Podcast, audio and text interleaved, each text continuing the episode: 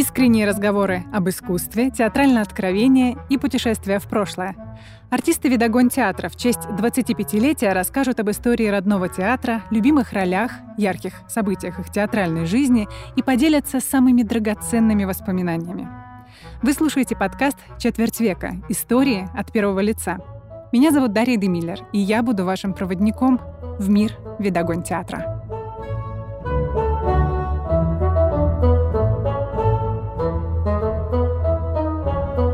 Начнем серию подкастов мы с основателя Видогон театра, художественного руководителя, заслуженного артиста России Павла Викторовича Курочкина. Здравствуйте, Павел Викторович. Здравствуйте, Даша. И так сразу, как начинался Видогон театр? Довольно длинная история, и мне как раз хочется про это повспоминать и рассказать, потому что, может быть, никто кроме меня этого и не знает, и, наверное, важно, чтобы это как-то вот осталось в каком-то виде. Во-первых, для меня этот путь профессию, он почему-то начался в детстве. Говорю почему-то, потому что ну, я из семьи, которая никогда не имела отношения к театральному искусству, к искусству вообще. Как это возникло в моем сознании, еще детском, еще в детском саду, желание стать артистом, не понимаю.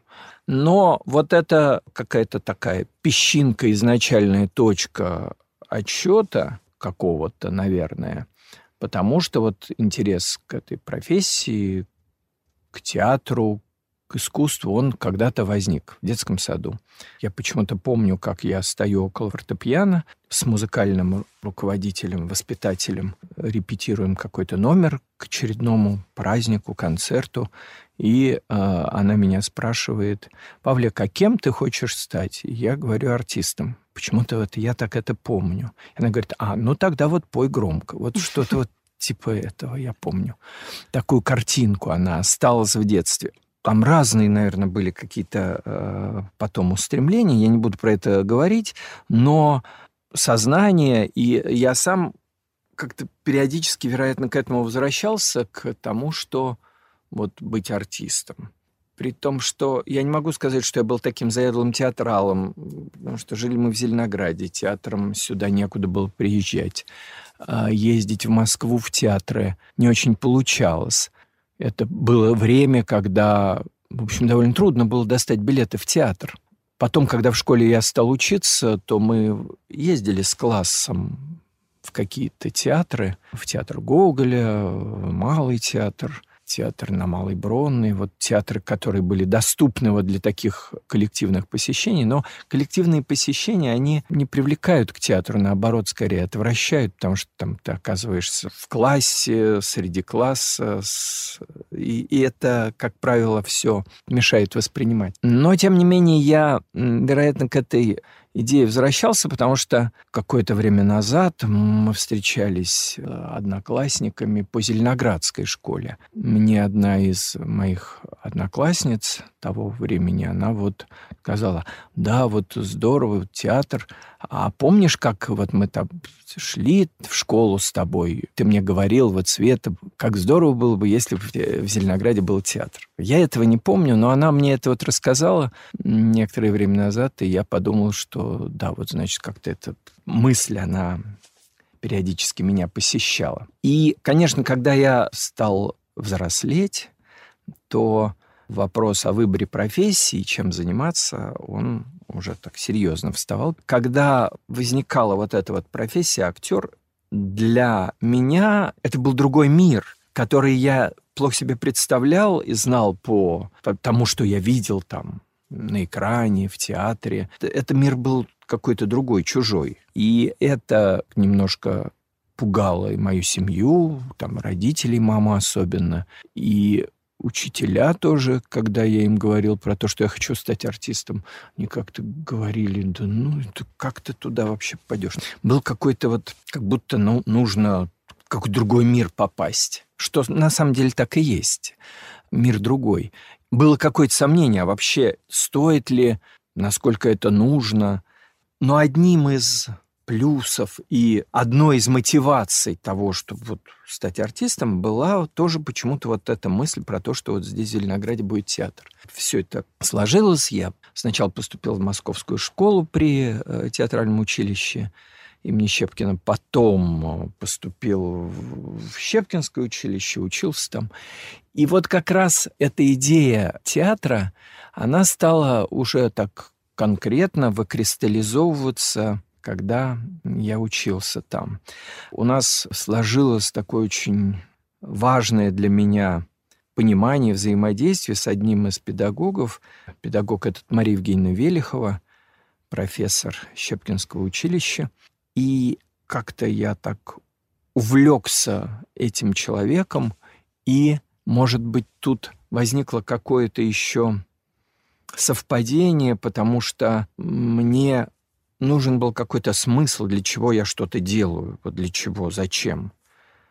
Почему-то вот просто быть артистом мне довольно быстро стало недостаточно, мало, неинтересно. Хотелось, чтобы это ну, имело какой-то вот смысл. Для чего? Ради чего? Об этом мы много говорили как раз с Марией Евгеньевной и с моими товарищами, однокурсниками, небольшая группка такая вокруг Марии Евгеньевны сложилась, которая тоже вот про это много думала, говорила, мы там собирались, читали, пели, тогда увлекались народным искусством, начали учиться петь народные песни на первом курсе, потому что была задача такая педагогическая, творческая постановки спектакля. «Снегурочка» на основе материала народного, не с классической музыкой, как музыкальным оформлением, а на основе народных песен, обрядов, народной музыки. И мы, начиная с первого курса, очень много этим занимались. А вообще любое Э, ансамблевое пение, хоровое пение и народное пение как ансамблевое, потому что оно, как правило, ансамблевое, а, это очень людей как-то вот так соединяет, сплачивает, сближает. И, э, в общем, это наша вот небольшая группа, это наша компания, теплая, тесная, она как раз очень внутренне меня сподвигла на то, что вот, может быть, это как раз те люди, с которыми можно попробовать сделать что-то свое. Вот что-то сделать, что-то создать. Потому что, ну, мы были люди молодые тогда и очень ко многому относились очень строго и подчас непримиримо. Театр, который нас окружал, нам не очень нравился, и мы хотели, чтобы был какой-то свой театр. В общем, в результате как-то так и получилось, что я эту свою идею, чтобы вот театр создавать в Зеленограде, рассказал своим товарищам, педагогу. Вокруг нас там еще были какие-то люди. Ну, вот была компания, не только те, кто учился в Щепкинском училище. Еще были вокруг люди. Был муж Марии Евгеньевны Велиховой, композитор Кирилл Евгеньевич Волков. Вот эта идея, она стала нами прорабатываться уже как такая вот серьезная идея, прямо реально, что вот мы будем это делать нашей компанией, нашей группой, где-то вот начиная с 84 года, может быть, даже с 83-го, потому что ну, мы стали собираться, обсуждать, э, готовить какую-то программу. Я стал в Зеленограде выяснять, а вообще какая есть возможность создание учреждения, открытие театра, каким образом можно это сделать. И этим довольно много и плотно занимался параллельно с учебой. Встречался с какими-то людьми, руководством райкома комсомола познакомился. Тогда там работали Александр Михайлович Чуенко, Алексей Иванович Михальченков, совсем еще молодые ребята. Ну вот я с ними стал общаться, Тогда же где-то вот в это время познакомился с Анатолием Николаевичем Смирновым, который работал помощником первого секретаря райкома партии. Вот там образовалась какая-то группа таких очень энергичных молодых ребят, которые тоже хотели чего-то вот делать, создавать, придумывать. Вокруг них много было тоже разных людей. Этот период 80 83 84 и 85 год, это, собственно, первая половина 85 года мы э, заканчивали учиться и должны были выпускаться. И тут были встречи и в исполкоме, э, потому что, ну, тут много было всяких вопросов, которые надо было решить. И главный вопрос, это же было еще советское время, что выпускники э, театрального училища имени Щевкина, э, высшего учебного заведения, которое было подчинено Министерству культуры Советского Союза, они не могли вот просто, вот как сейчас, вот закончил учиться и ищешь себе работу. Там было распределение официальное, как во всех вузах страны тогда. Вот просто так пойти в Зеленоград что-то делать мы не имели права. Мы получали диплом и должны были по распределению, как-то вот в зависимости от того, какой театр пригласит нас на работу, и мы должны были пойти туда работать.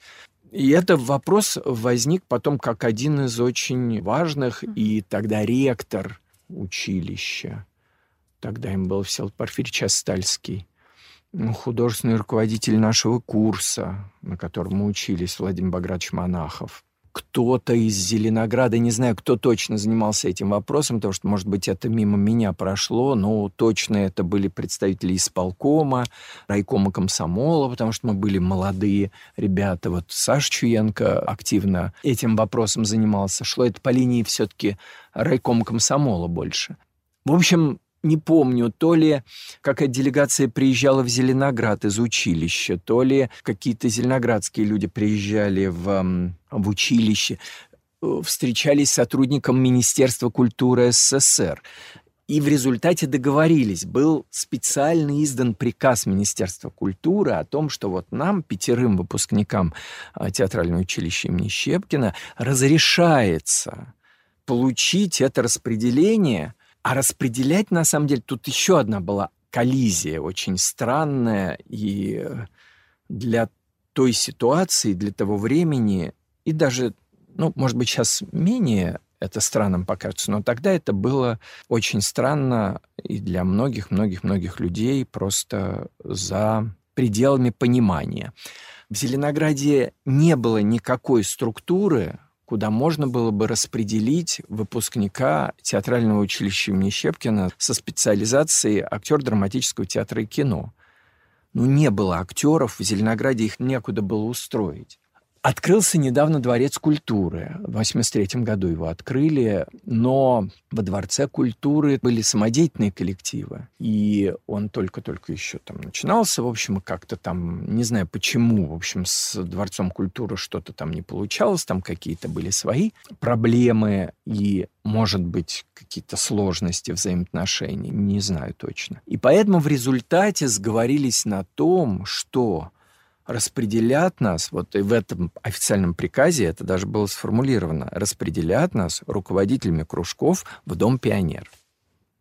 Вот так. Да, и в общем, закончив театральное училище имени Михаила Семеновича Щепкина в скобочках ВУЗ при Государственном академическом малом театре СССР, и причем вот эта наша группа, это были, ну, одни из лучших студентов, выпускников курса. Я заканчивал с красным дипломом, по-моему, кто-то еще у нас получил красный диплом, не помню. И вот получить такое распределение, это, конечно, было какое-то безумие. Просто по, доброй воле, причем еще это По сделать. доброй воле, долго. Я много потратил на это времени, сил и как бы, при согласии, поддержке товарищей моих, однокурсников, вот, которые были вместе со мной в нашей группе. И это было, конечно, совершенно для людей, которые это вот тогда узнали, они просто крутили пальцем у виска, кто-то что-то говорил. Ну, в общем, это было безумие. Но у нас была идея, вот это одно из главных слов, важных для нашей группы, для меня э, в то время, вот идея. Есть ли у человека идея или нет? Вот. А она у нас была. Мы хотели создавать театр в Зеленограде – хотели, чтобы театр базировался на каких-то национальных основах, поскольку занимались много народной культурой. Хотелось нам развивать направление такого вот народного, крестьянского театра, но не только, а вообще театра. И вот в Зеленограде, где дворец культуры только появился, был дом пионеров, который находился тогда в помещении школы имени Мусоргского. Основная была площадка там, на третьем этаже. Вот это весь был дом пионеров. Ну и еще где-то в каких-то там квартирах вот кабинеты э, такие. Где-то были угу. там занимались какие-то кружки вот еще как филиалы. Ну в общем угу. все было вот так вот такое все маленькое, крохотное. И вот мы туда пришли работать руководителями кружков. При этом, ну, э, работать мы стали сразу на базе школы 718. Тоже была предварительная договоренность со школами, потому что понимали, что где нам вообще делать. Там был еще один момент, потому что когда мы тогда вот обсуждали эту идею создания театра в городе, в котором никогда театра не было, в котором жили довольно много очень интересных, интеллигентных людей по самому наполнению города. Микроэлектроника, ученые, интеллигенция техническая, но при этом много было людей творческих и всякая история вот до этого Зеленограда и КВН, и Покровский, и клуб Вече в третьем районе. Вот это вот пространство, оно получило, с одной стороны, вроде бы так насыщено какой-то и творческой энергией, и э, интересной человеческой энергией, а с другой стороны, вот возможностей было не так много – два кинотеатра, ну вот хорошо открыли дворец культуры, э, библиотеки, клуб МИ, это функционировал как какая-то площадка, на которой выставки, концерты проходили, музыкальные школы. Ну вот не хватало, хотелось и важно было, чтобы что-то появилось еще. Но при этом мы понимали, что вот в целом в массе своей в Зеленограде нет культуры вот этой вот театральной. Как будет театр? Вот если его просто взять и создать. Вот вам театр. Будут ли ходить люди? Тоже вопрос. И поэтому мы, собираясь нашей этой группкой небольшой, в которую кстати, разные люди входили, потом они от этого дела отошли, но вот из тех людей, которые в этой группе были, это вот Елена Евгеньевна Шкурпела, моя однокурсница, моя жена, с которой когда-то вот мы поженились на четвертом курсе. Мы тоже вот все это вот обсуждали. Обсуждали, а как, как нам зайти к людям, чтобы они воспринимали театр. И для нас тогда путь стал вырисовываться такой, что мы начинаем и зрителя своего воспитывать. Поэтому мы набрали тогда вот на базе школ э, довольно большую детскую театральную студию. В 1985 году это первый наш шаг был. Огромная театральная студия. Э, нас было там пять человек, плюс еще один сразу в армию шел. Сережа, Миша, Наташа, Алена, я, вот нас было пятеро с курса, плюс еще Валя, Сережина жена, Лена Горбачева нам присоединилась, выпускница Щепкинского училища, только более раннего выпуска. Педагог по фольклору присоединился вот потом, чуть позже, Оля Мухова.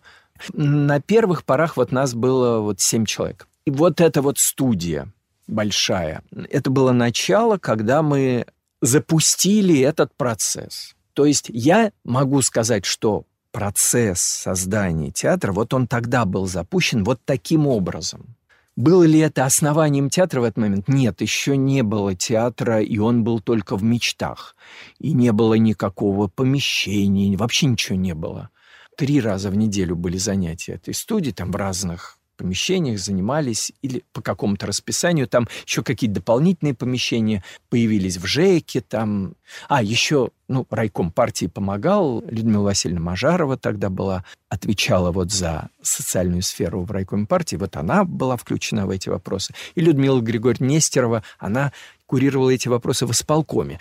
Вот создать театр, вот это как бы многим было непонятно вообще, что это такое, как это делается, с чего начинать. С чего начинать. Ну вот мы, мы начали таким образом. И, собственно, это происходило так, что вот приезжали ребята, все они жили в Москве, кроме меня и Алены. Они приезжали к нам домой с утра, где мы жили э, с Аленой, еще не было у нас ребенка, и с моими родителями. 405-й корпус, приезжала эта группа ребят, мы там что-то пили чай, э, завтракали, что-то ели, и потом шли туда параллельно все время что-то обсуждаем. Довольно часто приезжал Мария Евгеньевна, Кирилл Евгеньевич, там еще какие-то наши друзья. Вот э, это вот продолжалось где-то несколько месяцев, а потом моя мама взмолилась, что она уже не может больше кормить так много людей, поэтому как-то, может быть, не все время будут к нам заходить. И вот так это шло где-то около двух лет такой вот был процесс. 85-й год, это осенью мы набрали эту студию. Потом пошел 86-й, то есть это был учебный год 85-86, сезон 85-86. Потом мы в 86-м году набрали молодежную группу взрослых людей, потому что мы понимали, что только дети, этого недостаточно, а нужно, там были всякие задумки делать спектакли. Но мы считали, что вот есть какое-то ядро профессиональные взрослые артисты, и вот еще молодежь мы привлечем, и они тоже будут как-то в этом принимать участие. В 86 году возникла молодежная студия, вот в которой появился как раз и Павел Николаевич Круцов. Ну, пожалуй, из тех, кто остался работать в театре, вот он в этот момент появился, потому что э, Антон Васильев, э, Наташа Табачкова, Оля Львова, это все были дети, Антон в 10 классе тогда учился, Наташа, по-моему, то ли в восьмом, то ли в седьмом, Оля вообще была в четвертом классе. Э, когда она к нам в студию попала, вот девочка, вот такая маленькая, примерно такая же, но только вот совсем маленькая девочка, Оля Львова. И вот возникла молодежная группа, и мы продолжали так вот заниматься, были у нас какие-то планы, пытались добиться, найти какое-то помещение где-то в Зеленограде, потому что, ну, любое учреждение, тем более учреждение образовательное, тогда немножечко все по-другому было, может быть, попроще, но э, все равно там были определенные правила, в общем, довольно быстро стало понятно, что вот эта вот наша жизнь и наша такая вот работа, курируемая райкомом комсомола, одобряемая им, понятно, что она как бы вот в рамке образования и тех правил, по которым это образование живет, оно никак не вписывается а противоречит. Дополнительное образование, Дом пионеров, формально от которого мы работали, где получали зарплату, тоже то, чем мы занимались, это входило в противоречие с тем, чем мы должны были заниматься как педагоги, организаторы. Так у нас было написано. Возникали вопросы к нам у членов коллектива Дом пионеров, почему мы так, почему нам так можно, а им нельзя. И возникали вопросы в школе. И так, ну, в общем, масса вопросов. Одни вопросы.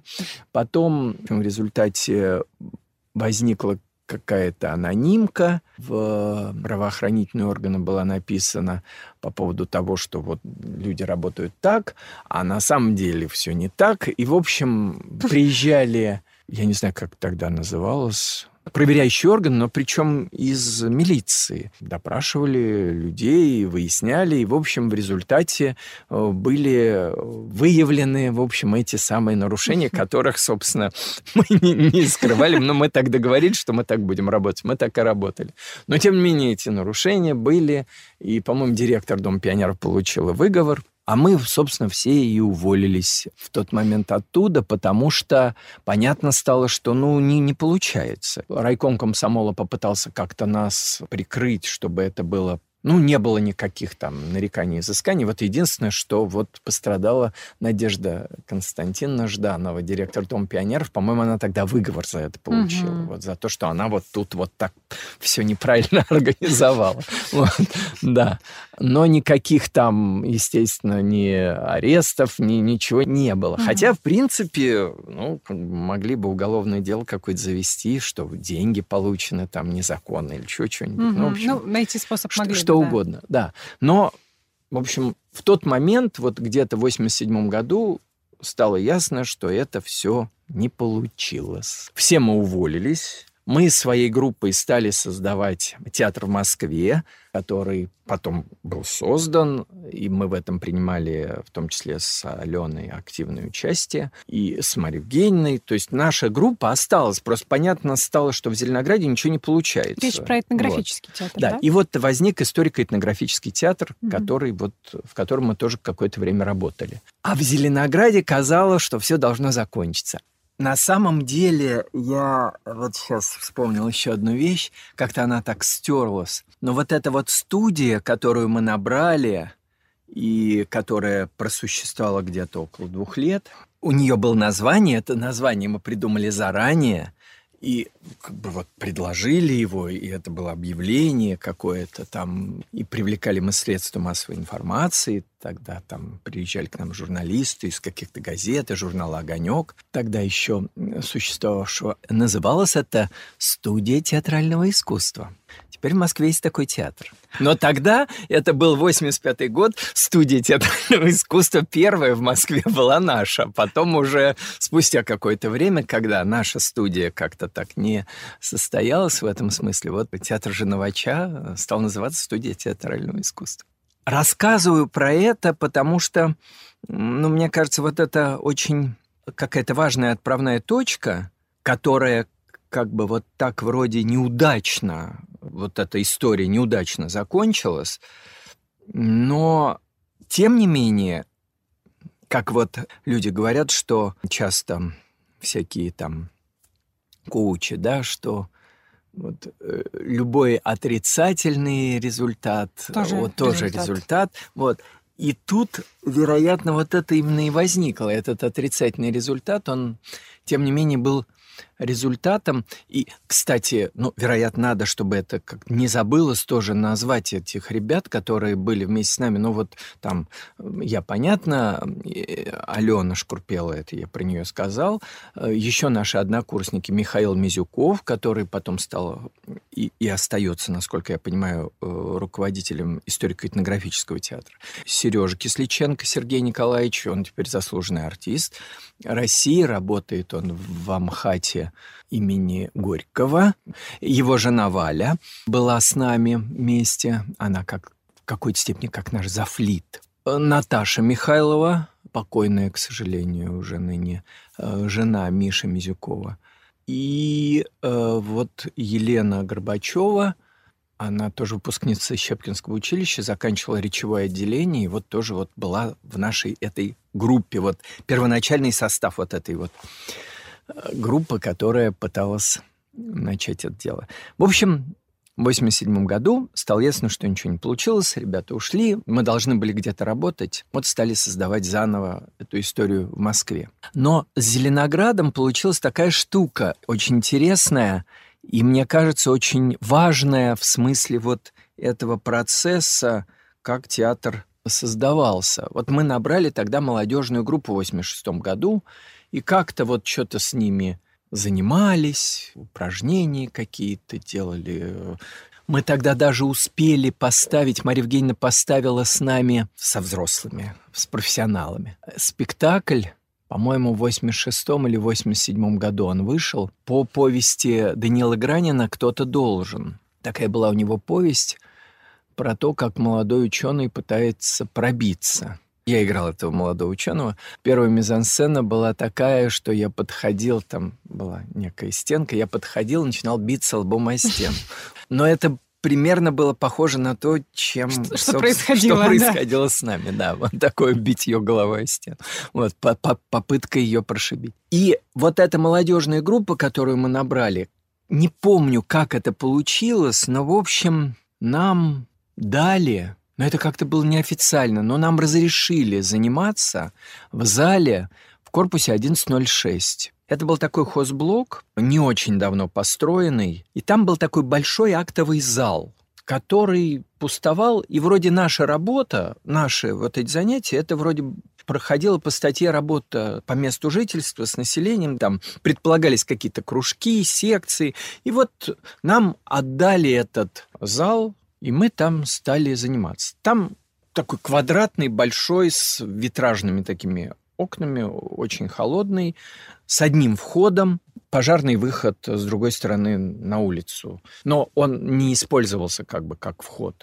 И там маленькая такая эстрадка стояла. Вот там мы начали заниматься с молодежной группой. Там довольно много было разных людей. И мы, когда стали заниматься молодежной группой, все наши маленькие дети, школьники, там, школьники постарше, маленькие, они в результате тоже туда, мы их стали подтягивать, собирать там всех. Все нам, было, нам было удобно, потому что в школу не всех пускали, э, там были уроки, а тут мы могли собираться, и вот в результате стала эта вся наша студия собираться там. Это стало нашей базой основной. И проводились там какие-то и праздники наши, и занятия. В общем, все мы там делали. И когда вот эта вся история с разбирательством с нашей работой в Доме пионеров, и ее финал, и наше увольнение где-то летом, наверное, или весной мы оттуда уволились, так получилось, что потом мы уехали э, с Аленой в отпуск и вернулись из отпуска, когда э, ну, нам надо было прийти к нашим студийцам, ну и сказать им, что все мы заканчиваем. заканчиваем это дело. Мы пришли в этот зал с тем, чтобы им это сказать, и когда мы вошли, мы не узнали этого места. Там был построен театр. Вот там вот в этом вот в этом пространстве был из фанеры построен, ну как театр, там было сделано таким образом, если входишь, то вот у задней стенки был так выстроен такой типа амфитеатра, угу. но такие Возвышение, вот... в общем, ступеньками. Ступеньками. Там было три или четыре вот таких вот больших ступеньки, на которых можно было сидеть. Ну и проходить там. По такому типу было сделано. Наверху было отгорожено помещение для рубки технической, света и звука под этими рубками там было пространство, где можно было находиться актером, переодеваться, там, ну, вот такое там гримерки, было грубо. типа, грубо. да, гримерки.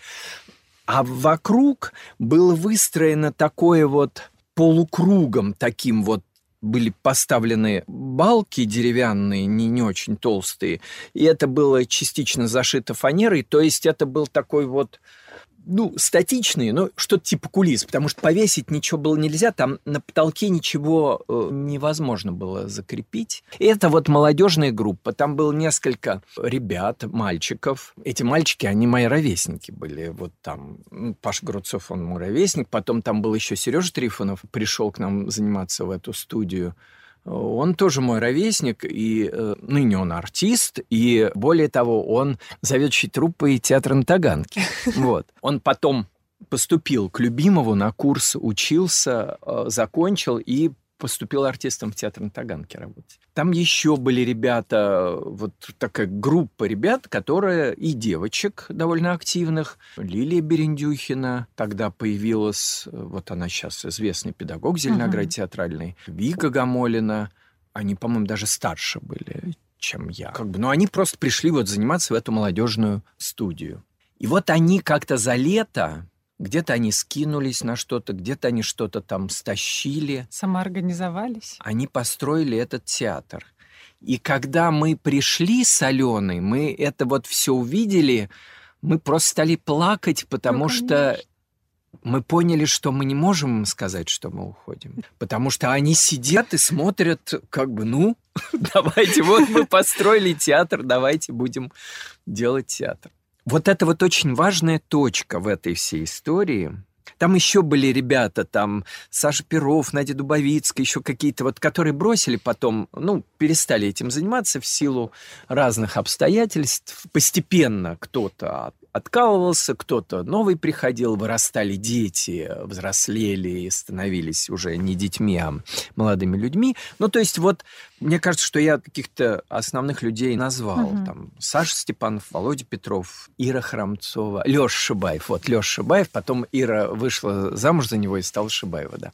Вот. Ну, вот какие-то люди вот там были вот в этой вот группе. Это, конечно, было такое впечатление очень сильное для нас соленый, очень сильный. И мы поняли, что мы не можем просто так вот уйти, сказав им, что ничего не получилось. Из этого зала нас никто не выгонял, и мы на общественных началах с Аленой стали с ними заниматься. Мы занимались, мы даже уже меньше стали вот заниматься какими-то там упражнениями, а мы стали делать спектакли. Как-то они назвали это Зеленоградский театр студии, что-то вот типа этого было. И мы стали приглашать зрителей на эти спектакли, мы стали их играть. вот в этом вот пространстве. Ну, то есть это мы делали в свободное от работы время в создающемся еще тогда историко-этнографическом театре, который в 88 году был как бы учрежден как-то там более-менее официально. Mm-hmm. Вот. Ну и вот когда время какое-то появлялось у нас, мы приходили к ним и что-то делали. Поставили тогда спектакль святошный по всяким там народным обрядам, играм святошным. Я сделал спектакль по рассказам Чехова. Он назывался «Грешные люди». И играли мы его в этом пространстве. Там несколько рассказов было. Алена сделала с девочками спектакль по мотивам Евгения Онегина. Там было много Татьян. Этот спектакль, он у нас и Потом уже в шестом районе, когда мы туда переехали, продолжал э, идти, но, по-моему, изначально мы его вот, вот там она его придумала, и там она его репетировала, уже будучи беременной. В 88 году у нас сын родился. И вот как-то вот эта неудача, казалось бы, на самом деле Оказалась находкой. Оказалась какой-то, да. Ну, то есть я не помню, знали они про это, не знали, как, ну, в общем, но они хотели, они хотели, и это нас очень мотивировало, чтобы продолжать это делать. И дальше эта история стала катиться. Вот она катилась какое-то время там в 11.06 в этом корпусе. Или он 11.05? Нет, 11.05. Он был 11.05. В общем, мы там прожили какое-то время – пока нам все-таки не сказали, а вы что вообще, как это вы здесь, почему? Пора. Да. Ну и шел все время вопрос, мы все время его поднимали вопрос о том, что ну нам надо вот что-то где-то как-то. В то время Анатолий Николаевич Смирнов работал заместителем председателя исполкома он приезжал там к нам, пытался как-то что-то там найти какой-то выход из этой ситуации. Куда нас деть было? Надо было куда-то нас девать, потому что это помещение потом в результате, оно должно было перейти кому-то. А там мы, театр, который играет спектакли довольно регулярно. Там мы э, так или иначе играли их, и люди приходили. Не помню, как там было с билетами. Наверное, это были какие-то такие типа благотворители. Ну, что там люди какие деньги давали. Мы потом на них что-то там покупали, какие-то ткани, какие-то материалы, чтобы что-то сшить. Вот, ну, вот делали тоже это все сами, сами шили, сами... Декорации. Декорации, да. все. Иногда что-то покупали. Вот. Ну, то есть вот такая вот была история. Не помню, сколько она длилась. Жизнь становилась все сложнее и сложнее, все хуже и хуже. Вот. 90-е да, расцветали. Да, да. Это еще был конец 80-х, угу. где все дошло до совсем вот талоны ввели, вот, и люди-то, которые работали где-то там, они через предприятие могли получать какие-то возможности, а мы-то работали в каком-то еще пока непонятного статуса театре в Москве. Ну, в общем, было очень непросто это все. Во многом благодаря моим родителям мы выживали как-то. И Алёниным родителям там мама сумки передавала из Винницы регулярно. Вот какие-то. Ну, вот так как-то жили.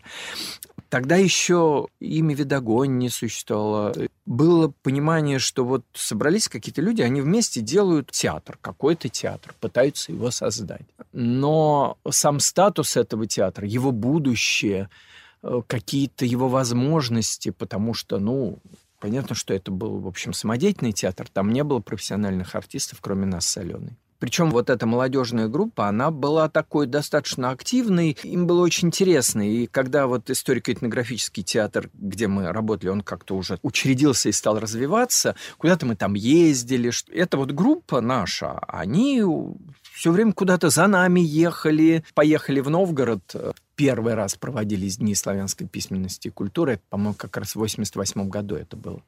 Вот. А они поехали за нами, причем там вот как-то чуть ли не с палатками где-то их там разбивали и жили там. Это вот такая была история изначальная, про которую мы сейчас ну, уже не, Все ну, меньше. не вспоминаем, да. потому что понятно, что официальная история Видогонь театра, именно Видогонь театра началась в 99 году, когда он получил этот вот статус. Государственный. И, и был учрежден как театр. Само имя «Видогонь» появилось в 92 году, когда мы открыли. Но до этого тоже надо было дожить. Хотя вроде бы не так много времени прошло, но тем не менее, вот 88-й, наверное, где-то в 89 году нас оттуда из 11 микрорайона попросили, но там возникла новая возможность. У Лилии Берендюхиной муж стал директором клуба, предприятия, клуб завода «Зенит». Завод еще тогда существовал, но клуб ему как бы вроде бы нужен был, не нужен, непонятно. Это вот шестой микрорайон, корпус 617. Угу. Его сделали директором этого клуба, чтобы он там что-то вот делал. И он предложил нам туда переехать. Ему дали деньги на ремонт. Он сделал ремонт под э, нас. И вот таким образом мы оказались там, в 617 корпусе, еще пока вот не очень до конца оборудованном. А потом возникла уже следующий этап, когда э, стало понятно, что вот просто как какая-то студия, самодеятельный театр, это нам не очень интересно, потому что люди менялись, кто-то пришел, кто-то ушел, кто-то хочет ходить, кто-то не хочет. И поэтому вот поскольку там в этом вот клубе завода «Зенит» по месту жительства были какие-то там ставки педагогов, была возможность кого-то там взять на эти ставки. Это тоже недолго продолжалось, потому что потом сам завод «Зенит» постепенно стал хереть, и клуб ему стал не нужен. В результате стало понятно, что существование клуба завода «Зенит» на этом заканчивалось Слава Берендюхин. Уходил, у него там своя фирма появлялась и так далее. И тогда стало понятно, что вот надо что-то с этим делать. И тогда мы пошли к нашим товарищам, которые нам всегда помогали, которые уже перестали быть комсомолом и партией, и уже все стало сплошной бизнес вокруг. Пошли к Саше Чуенко, пошли к Смирнову, и уже была фирма Дока, и банк Технополис, и еще какие-то люди вокруг них. И мы вот сказали, вот мы вот театр, и мы хотим быть театром. И вот тогда, в 92 году, подготовка раньше была, но, в принципе, в 92 году был учрежден Видогонь театр как частный театр. Угу. Вот эти вот люди, они собрались, наши будущие попечители, а тогда вот спонсоры, вот они собрались, выдали нам какую-то сумму денег для того, чтобы мы учредили частный театр. Произошло в 92 году на базе вот этого вот помещения, корпус 16, 617. И думали долго, как учредить, вот как театр, дать ему какой-то статус, каким образом. И ничего лучше не придумали, как учредить его в статусе ООО, Общество с ограниченной ответственностью. Структура коммерческая получилась, Видогонь театр, но тогда придумали имя, э, Видогонь театр, и вот помещение придумали, как его отделать, угу, как оформить. его там оформить. Вот это вот все было сделано как раз в 92 году. Тут же стало понятно, что это невозможно, поскольку у нас в уставе этой коммерческой структуры было написано, что целью нашей деятельности не является извлечение прибыли. Вот. При этом вы ООО. О, да, вот. И понятно, что, в общем, это был какой-то сюр. И э, тут же, э, значит, налоговая инспекция нам сказала, там вам перечислили 2 миллиона, вот вы должны заплатить э, налоги такие-то, такие-то. И, собственно, а эти 2 миллиона были нам на, на год работы театра с ставками, там, со всеми. Поэтому быстро стало понятно, что это невозможно. Но в этот раз как-то эта вот неудача, мы довольно быстро вынырнули из этой неудачи, из понимания того, что вот тут вот тупик, благодаря Татьяне Николаевне Забелиной, которая тогда была заместителем префекта и руководителем учебного округа, руководителем образования Зеленоградского. И вот она, познакомившись с нами, как-то нас поддержала и привезла нужных людей, собственно, руководителей Московского комитета в Зеленоград, к нам прямо показала им все, для того, чтобы пробить финансирование государственное под учреждение вот такое – Потому что другого способа тогда найти не могли. Через комитет по культуре не могли мы этого сделать, потому что у нас не было профессионалов mm-hmm. в составе. И поэтому нас учредить как театр был в тот момент невозможен. Ну, так, во всяком случае, нам говорили. Уже через год, в 93 году, мы учредились как детско-юношеский театральный центр. Угу. То, что называется ДЮЦ, видогонь. Вот. Но поскольку все понимали, для чего это, Татьяна Николаевна понимала, и Алексей Алексеевич Ищук тогда был э, префектом руководства города, Татьяна Николаевна Забелина, которая руководила образованием, она понимала, что это за структура, что это такое. Зачем? Вот. Зачем все происходит? И как, и как мы будем работать. Угу. Вот. И поэтому мы стали Дюц Видогонь, но у нас было написано Видогонь театр. Там у нас были и занятия с детьми, но главное, мы начали на этой площадке в шестом районе играть спектакли, и так далее, и так далее, и так далее. А потом следующий этап, когда стало довольно быстро понятно, что этот еще один заход в образование, он тоже ни к чему хорошему привести не может, потому что Татьяна Николаевна в какой-то момент ушла, и пришедший новый руководитель, то есть с симпатией, с пониманием к нам относившийся, но, опять же, он понимал, что это наша деятельность, она, ну, не очень согласуется с теми правилами и нормами, которые есть в этом ведомстве, и мы продолжали оставаться педагогами, педагогами-организаторами или просто педагогами. Не были мы артистами, угу. вот так и не было этого. И тогда новый заход – это отдельная история образования, обучения очно-заочного курса «Видогонь» в Щепкинском училище. Это я уже так пролистываю быстро – по идее, про это нужно тоже подробно рассказать, потому что очень многие люди этим занимались, принимали в этом участие. Без этого бы ничего не получилось. В 1994 году этот курс поступает, учится за деньги, которые давали предприниматели. Вот эта вот группа угу. во главе с Смирновым, в которой входил Чуенко, еще там разные люди, вот, э, которые давали на это деньги на обучение. В 1998 году этот курс выпускается – получаете там группа дипломированных специалистов, и это дает нам возможность обращаться в департамент культуры или тогда еще был комитет. Ну, в общем... Претендовать на официальный да, статус. Да, претендовать на официальный статус. Там была еще отдельная история, потому что мы претендовали, подали заявку, департамент культуры нашу заявку рассмотрел, был собран экспертный совет, рассмотревший нашу заявку, который не рекомендовал департаменту учреждать нас как профессиональный театр. Это отдельная история, про это нужно тоже подробно рассказать, э, но это правда. Это вот тоже была там на какой-то момент мне позвонили и рассказали, что не получил. Но все-таки статус был получен именно вот от той даты, 23 марта. 23 марта 99 года это дата, когда вышло постановление угу. правительства Москвы номер 210 об учреждении Государственного драматического видогонь театра. Как так угу. называется? И вот он уже 25 лет существует. А как угу. сегодняшний вы оцениваете путь, который вот прошли? А что тут можно оценивать? Просто вот, вот такой путь. Наверное, история создания каждого театра, любого театра, она по-другому, наверное, быть не может. Она абсолютно уникальна. У нашего театра вот такая история. Я помню однажды разговор с каким-то человеком. Я помню только, что этот человек сказал, вы вот в городе, где никогда не было театра, делаете театр. Я говорю, да. Он говорит, ну это же лет сто надо, чтобы это получилось. Ну, имея в виду, что вот это так вот просто вот раз, и вот он театр. Не работает, не получает. Ну, то есть на это надо положить жизнь, угу. затратить довольно много времени.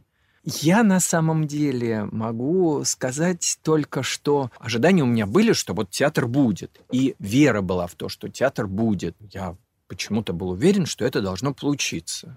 То ли потому, что мне очень этого хотелось, то ли потому, что, ну не знаю, что-то еще меня подпитывал. Ну вот даже при всех неудачах я почему-то не видел какого-то другого пути.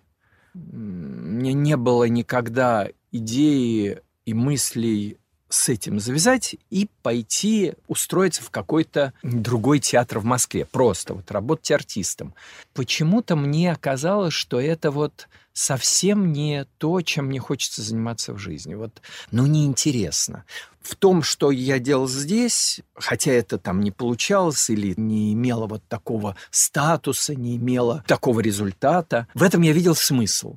И на самом деле я просто считаю, что, наверное, просто очень повезло, что удалось выдержать вот этот вот весь процесс непростой. Самый такой вот на грани прекращения был только момент, когда вот мы с Аленой пришли говорить, что мы отказываемся, потому что ну, там действительно не было понятно, как вообще дальше. А вот потом я не помню, чтобы был какой-то момент, когда я хотел сказать нет. Ну да, не получалось. Ну, все время находились какие-то лазейки. Почему-то все время было понятно, что нет, но если не так, то вот так можно. Ну вот как-то все-таки оно должно произойти. Поэтому как я могу это оценивать? Я, я даже не знаю, как вот никак не оцениваю. Просто вот такая жизнь. То есть жизнь, она посвящена этому. Ну и хорошо. А чем бы я тогда занимался? Не уверен, что моя жизнь была бы лучше, если бы я этим не занимался. Боюсь, что была бы сильно хуже. Что-то у меня такое подозрение есть. Как появилось название? Почему «Видогонь»? Об этом вы узнаете в следующей серии. Перерыв. Перерыв, давайте, хорошо. Спасибо, что были с нами в этом путешествии по воспоминаниям о Видогонь театре. Встретимся в следующих выпусках подкаста «Четверть века. Истории от первого лица».